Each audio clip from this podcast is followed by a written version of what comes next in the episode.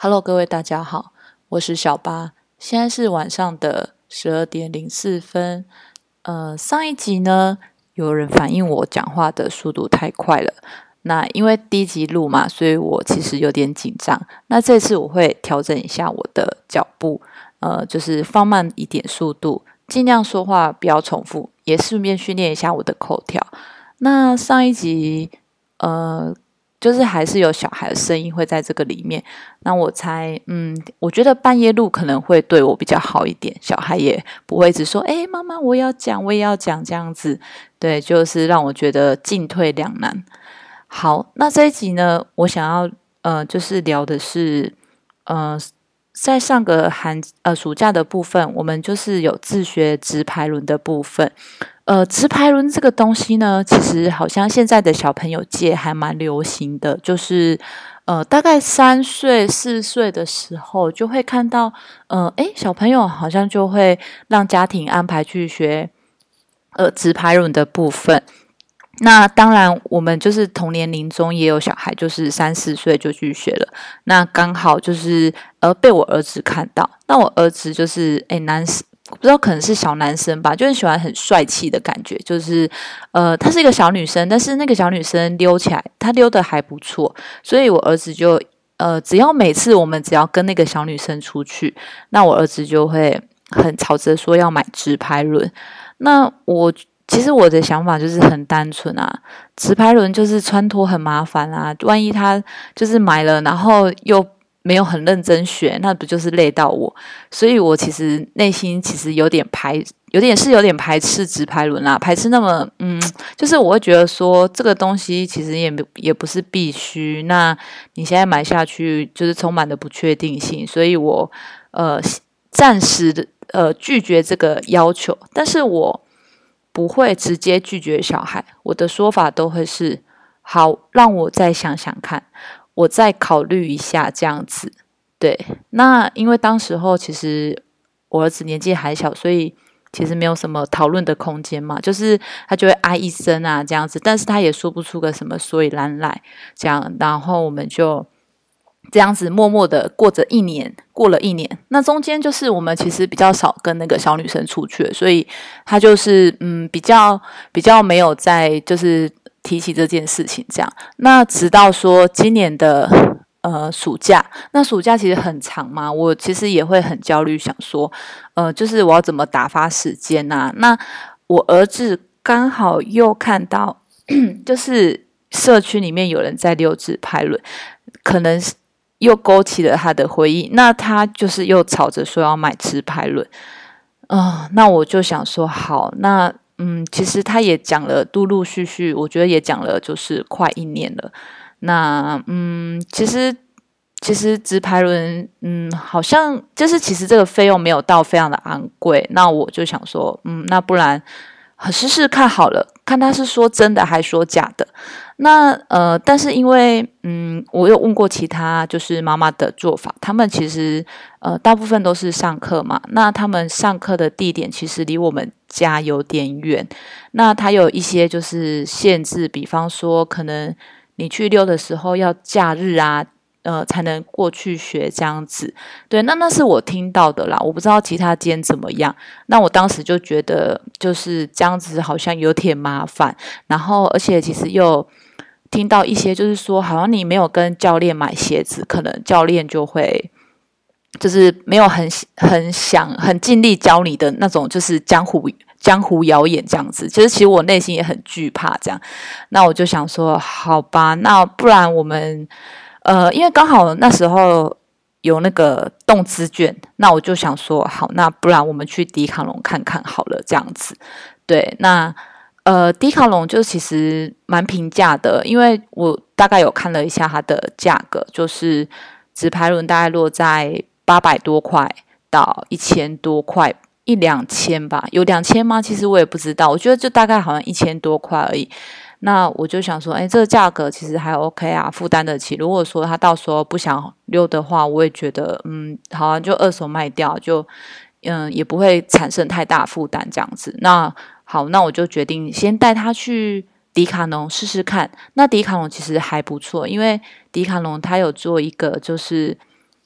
呃，像小小的室内溜冰场的感觉，就是让想要买那个纸牌轮，还有就是滑板车的小朋友可以在里面试溜一下。这样，那我就让就是我的小孩去试穿，呃，就是他适合的 size，然后下去溜。结果，诶，他就在里面溜了一个小时。诶，虽然他就是一直跌倒，一直跌倒，那那他也是就一直站起来这样，然后然后就这样。在里面一个小时，然后我其实还觉得蛮不可思议的，因为我不知道他的想要学直排轮的那个决心这么的强烈，然后真的很励志啊！你就看他在那边爬，然后跌倒又站起来这样子，这个这个过程真的是超励志诶，就是妈妈在旁边会想流泪的那一种诶，好吧，然后我就想说，那那他都这么嗯，好像真的很想要，然后。溜完之后，我有问他说：“我说你你要溜吗？”他说要。然后，可是他就说：“妈妈，我好累，我想吃饭，我肚子饿。”真的，那一个小时消耗他太多力气了。那我就买了这个直排轮回家，这样子。对，然后呃，因为其实我嗯，我也不会溜直排轮啊。那我就是跟我儿子说。呃，我我就是我，因为我目前没有想要帮他找教练，我想要让他自己就是溜溜看。因为我之前有问过学校的老师，因为学校老师有让他的小朋友学直排轮，那我就问他说：“你是去哪边上的呢？”他就说：“因为姐姐之前有溜直排轮，那老师就想说让那个他的呃小女儿跟姐姐学就好了，就。”嗯，就跟着学这样子，就不要就不要再花钱这样子。对，那我的确后来就有去网络上看了一些，就是呃大家的分享，那就发现哎，其实也还蛮多人这样做，就是家里有哥哥姐姐，他去学溜纸牌轮，然后他就回来教他的呃就是弟弟妹妹们这样，那也就是会了这样。那我就觉得哎，那我他们这样子都可以，那我是不是可以自学看看这样？那我就去。呃，网络上就是呃去找了一些影片这样子，对，那呃这个部分其实像我们要学东西啊，以前我们呃上呃幼教系有一堂课是叫做教案设计，那教案设计的部分就是说，因为其实呃。像我们实习的时候啊，都要先交教案给就是呃老师看，就是给我们指导老师看，然后指导老师要看一下，说，哎，这个部分呃是是不是有可行性？就是因为我们的想法就是非常的天马行空嘛，我们觉得可以怎么做怎么做，可是因为我们经验就是不是很足够，所以就是需要让现场的老师看一下我们的就是教案还有实施的可能性，所以我们都一定要拟一份就是教案上去。对，然后那个教案的部分会分三个部分，第一个部分是引起动机，那第二个部分就是你实行的过程，第三个部分就是反思，就是你要有让小孩觉得哎很有兴趣，我好想要学这个东西，因为都没有引起动机，你你就是推着他走，那他会走得非常不甘不愿。就是那这个东西也会进行不下去，这个课程会没有办法有很好的发想，所以一定要有一个引起动机。对，那。再的话，就是那引起动机有很多种啦，就看你要怎么样，就是让小朋友就是可以喜欢这一堂课，或是喜欢就是要学的东要学的这个主题这样子。对，就是比方说，你可以每天呃放影片给他看啊，或者是说，哎，带他去实际观察，就是比方说，你想要进行一个，比如说。动物的主题，那你就是可以诶，户外教学我们就是安排，就是去动物园看这样子，类似像这样子的引起动机，呃，才能帮助你的课程就是再继续。那再就是实做嘛，那实做完就是会有一个反思，所以我自己都一直觉得说，如果你要学东西的话，引起动机其实还蛮重要的。那那我儿子这个部分可能是。还还蛮足够，他自己内心的动机就很强大。那但是我为了想要再补足他的动机，让他觉得就是学直排轮这件事很好玩，所以我就有去找一些影片给他看，就是一些悠悠台的节目，就是呃，好像是香蕉哥哥采访一个直排轮教练，然后那个直排轮教练他就表演。呃，就是他让很多他的学员躺在地上，然后一次躺四个人，然后那个直排轮教练他就可以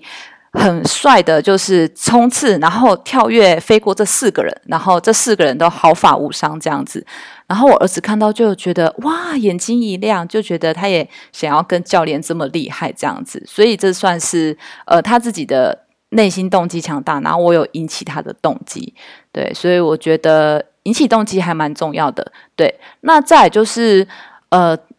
呃，像我们其实呃在。在现在幼教现场，有时候呢，同才的力量还蛮大的，而且就是其实他们都会，就是有时候很多事情就是，呃，可能老师啊、爸爸妈妈讲一百遍都没有用，可是那个他同学跟着这样做，那他就自然而然的会跟着这样做，就是一种模仿的力量。所以，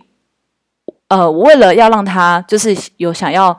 呃模仿的对象，因为我不会教嘛，然后影片看一看。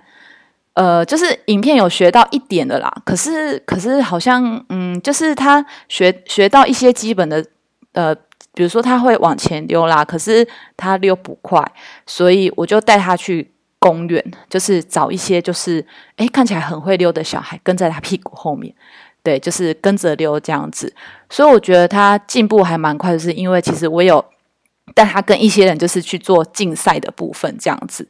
对，然后嗯。说到模仿，我就要讲到说，就是其实现在很多幼儿园他们是混龄班。那混龄班的好处就是，其实呃小的他可以去模仿大的，对，就是然后那那大的呢，就是有很多人会说，哎，那大的就学不到什么东西啊，因为他已经是最大了嘛。呃，没有大的他可以教小孩重复。就是一些他一些技巧，就是即使他小班中班有学过，可是他大的他可以借由就是教小孩再重复更精进，就是那个技巧这样子。但我觉得学整个直排轮，呃，就是最让我觉得奇特的部分是我老公的态度。就是我老公呃知道我儿子会溜直排轮之后，觉得其实还蛮厉害的，但他说了一句话，就是。呃，我觉得这个自学的经验还蛮不错的。然后他讲完这句话，我就想说，哎，对耶，其实我觉得其实没有一定要让他就是说，哎，变成直排轮高手。对，那重点是，其实他从没有从零到呃，可能及格六十分这个过程，他是呃，就是我们其实是自己摸索过来的。对，就是我们是自己上网看影片。那我其实必须要说，我我觉得还是找教练其实来教，其实那个技巧部分就是会比较精进这样子。教练其实还是有他的专业性在这样子。我也没有说就是你学直拍就是一定要自学才厉害啊什么的。因为其实像我有。帮小孩就是报名更进阶的课程，因为他现在就是其实是会溜会往前，但是一些就是比较精进的技巧，他其实没有很会这样子。那我有问过他，他就说，嗯，他想呃去学这样。那刚好我们就是呃社区有在揪团，说哎，就是有教练可以进来里面，我就觉得哎是个好机会这样子。那他我就有帮他就是报名这样，对那。呃，为什么自学我会觉得很重要？是因为，因为现在这个时代真的是充满太多变数了。那其实很多就是技巧啊，其实你可能大学很热门的科系或一些技巧，呃，或许在他们长大之后，应该已经呃，我觉得有可能会变成一个过时指标，就是呃，可能这个科技已经就是被淘汰，或是这个技术已经被淘汰。那或者是说。呃，你可能学了这个技术，你到公司去，呃，比如说待了好几年这样子，那可能你要一直研发新的技术，你可能就是没有办法再用以前的那一套过去，呃，就是呃，我们学了，比如说我们学了一些知识嘛，我们就呃套用这个公式，然后去呃，比如说去考试啊，那就可能就会考得很好。可是往往你之后长大去职场上，那呃，很多事情是我觉得没有办法，就是套公式的。就是呃，你如果是想要从事比较高阶的呃，就是工作的话，你要一直去做研发嘛，你可能要继续想办法。那你要创业的话，你就要想很多的方法嘛。所以我觉得其实自学这部分还蛮重要的。对，那呃，自学其实现在我觉得有很多的资源呢，因为像我其实呃，其实我还蛮喜欢学语言的，就是。不管什么语言，我其实我都蛮有兴趣的。因为呃，其实我的梦想是希望我有一天我可以去环游世界这样。那我自己其实呃。最希望先学好其实是英文，因为我觉得英文就是现在算是全世界比较通用的语言。那第二的话是日文，因为我非常的喜欢去日本。对，那呃这个部分的话，像我其实有在那个线上，就是英文线上软体有去呃，就是有花钱去做口语的练习这样子。对，那其实呃。费用其实真的很便宜啦，你一个月换算下来，其实才一千多块而已。那像日文的部分，我自己也有去图书馆做学习。呃，图书馆的话也是很便宜，图书馆更便宜哦，一千块可以上十堂，真的是超级便宜的。然后我觉得以前我都不会知道，就是说，诶，这些东西竟然其实现在变得比较平价，是因为我觉得这个东西就是。呃，其实它的那个市场已经就是比较成熟了，那它可能就变成相对来说不是到非常专业的技巧。就是我意思说，呃，你学了日文或是你学了英文，不代表你以后就是可以很顺利的工作，或者是呃可以就是有稳定的工作这样子。但至少它是。呃，给你的一技之长这样子，那像这样子这种这么呃，已经算是比较普遍的技巧。那其实我觉得这种东西就可以，嗯，就是嗯，不用自学啦。我觉得就是其实找老师，你真的有需要这个技巧的话，你去找老师啊，或者是呃花一点钱啊，其实我觉得就是效果更好、更快这样子。好，那最后我想要做一个总结，就是呃，其实我觉得学什么才艺。嗯，不是重点，不是说因为你学了这个部分，你就哦以后一帆风顺啊，学校课业不用担心，呃，工作非常顺利什么的。我其实比较看重的是，其实呃，小孩从才艺中如何建立他的自信心，还有呃，激发他想要呃学习的欲望跟兴趣，这样子就是呃，怎么样，就是透过。呃，比如说像学直排轮这个部分啊，就是我比较希望他就是不要轻易的放弃这件事情。之前我有在一本书看到，呃，就是呃，好像是某一位名人，那他会就是让小孩自己去选择他喜欢的才艺，可是他选完这个才艺之后，他要求他的小孩至少要让他练习，呃，就是至少他要练习半学期，就是。呃，你选了这个才艺，你就要对自己负责。那我觉得这个做法其实还不错。我是还没有这样子做过，那只是说未来如果有发生说，哎，比如说学了他想要去学一个东西，那我们真的也是花了这个费用去呃让他满足了这个愿望。可是其实。可能我儿子他就是不想学，或是他就觉得没有兴趣的话，那我可能会参考呃，就是这个名人的方式这样。呃，可是我真的忘记是谁，但但我觉得他的做法真的还不错，我会参考看看。好啦，今天就录到这边啦，这是我的第二集 podcast。我觉得哎，其实录音的感觉就是还不错，因为用写的真的很累，那他又可以记录我的想法。嗯，应该之后还是会有第三集哦。谢谢大家。全职妈妈，然后再来进入呃摄影师的这个转折部分。好，那今天就先讲到这里啦。我觉得二十分钟一直讲话，其实还蛮累的。对，那就是先休息一下喽，就先这样，先这样喽，拜拜。